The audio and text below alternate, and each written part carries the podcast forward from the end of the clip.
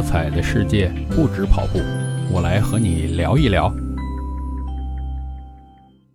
嘿，你好，我是绝对伏特加大叔，欢迎来到大叔不聊运动节目。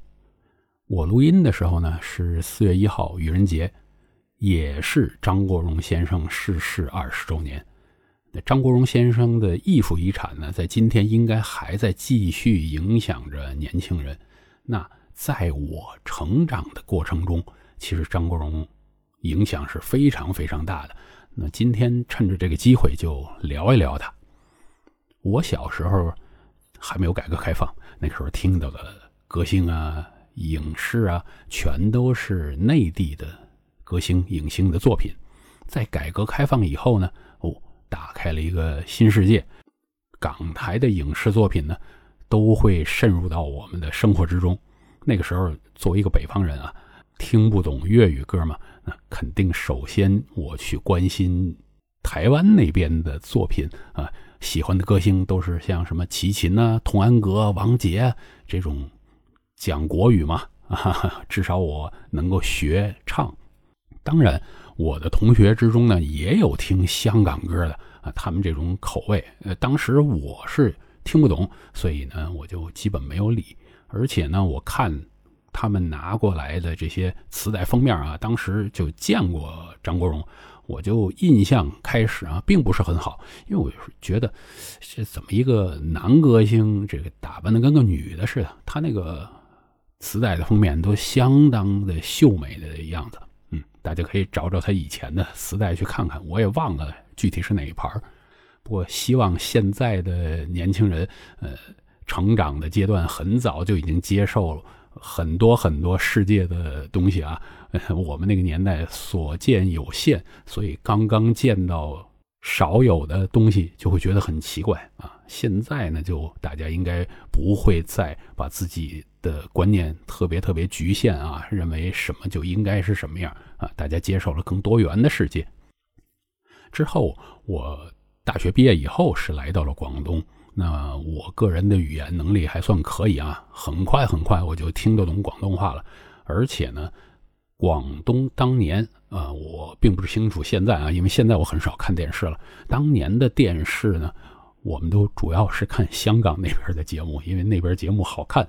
香港的节目呢，其实娱乐的内容又特别多，所以了解了非常多的香港那边的娱乐明星的各种东西。因为其实他们。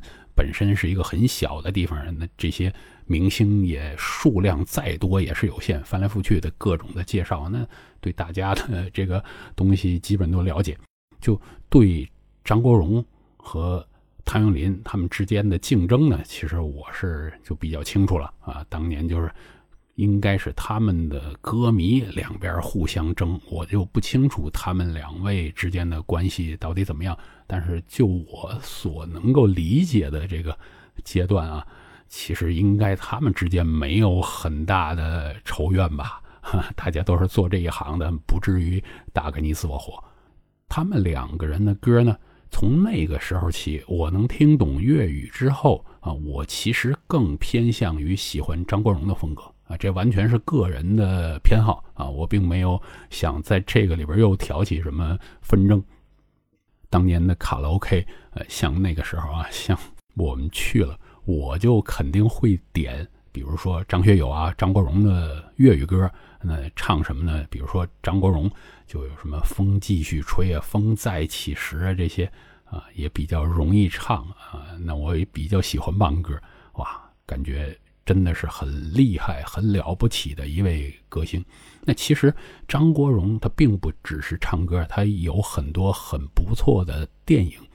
可能最好的一部应该是《霸王别姬》吧，他在里边演的真的刻画的非常好那个角色啊。包括他也有别的电影，什么《英雄本色》，以及一些属于贺岁片那种的商业片啊，《东成西就》啊，什么《纵横四海》啊，里边都有。那其实我们也从他们身上就更深刻的体会到了香港娱乐界他们这些人非常努力的工作啊，劳模都不用讲了啊。这个刘德华先生当年其实像他们，你看看也没有因为自己有很大牌，就说哎，我只演文艺片这种贺岁片这个搞笑的我就不去演。那其实张国荣演了很多搞笑片啊，据我所知啊。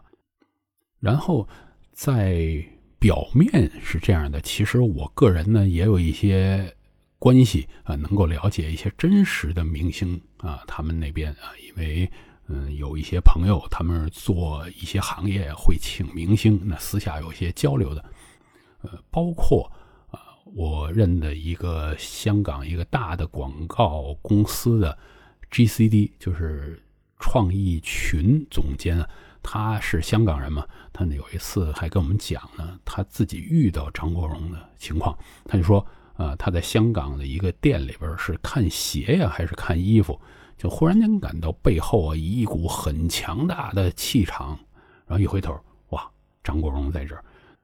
我其实后来还是蛮相信的。明星呢，或者是一些很厉害的人，他们是有种气场可以让别人感知到的。那这并不是神话啊！我相信这个有不少人应该有这种共鸣。那包括种种传给我，其实都是张国荣呃，并没有什么架子，对大家又特别好，对除了对这个员工，对普通人也都很好。那其实就是逐渐的对张国荣。啊，这一个活生生的人，他的感觉会越来越好啊。其实我对这个明星，如果我能了解背后的一些东西，还是会给他们加分或者减分的嘛。张国荣先生去世的那一天呢，我应该是在深圳啊出差，和同事在一块吃饭呢。然后呢，刚好其中有一个香港同事，那我们吃着吃着呢就。突然传了个消息，说张国荣去世。哎当时我们都觉得啊，四月一号这个愚人节的玩笑，大家不要开得太离谱。这个拿人死了这么说，是有点过分。然后这个香港的同事就说：“哎，等等啊，我的老婆最八卦了，你等我去找她核实一下啊。”他就当时就打电话给他香港那边打电话给他老婆。然后得到的消息是，的确是自杀。那我们当时真的是已经傻眼了，因为张国荣其实当时还是如日中天，呃，可以讲啊，完全看不到他有什么退休的这种感觉。他的演唱会还是场场爆满那样的，突然间就陨落。但是后来我们知道他是得了抑郁症，而且有一段时间的医治没有医治好。这个事儿让我们非常非常的惋惜。怎么说呢？张国荣他其实留给我们非常多美好的回忆啊，包括他后来开演唱会的时候那个造型，哇，长发，然后穿裙子，呃，坐在一个我们叫八凳上面，哎，就慢慢的这种吟唱，那个啊，真的是一个很好很好的回忆啊。如果啊，在听的你。也是这个阶段成长起来的，我相信，呃，你对张国荣可能也有各种各样的回忆。那如果在听这个节目的你是对张国荣不够了解，其实可以去翻一下他的影视作品，嗯，包括他的演唱会的现场，应该给你一些震撼啊。今天就聊到这里啊，我很希望啊，有一些哥哥啊，那我们在。广东这边其实都是管张国荣叫哥哥的，这个大家都都这么叫他嘛。如果有哥哥的迷啊，甭管是歌迷还是影迷啊，也欢迎大家在下面留言交流啊。如果你觉得这期节目做得好，那欢迎这个点赞分享。今天就聊到这儿吧啊，实在这个聊的我也这个稍微有一些伤感啊，那。等着下次有空，我们继续的大叔不聊运动。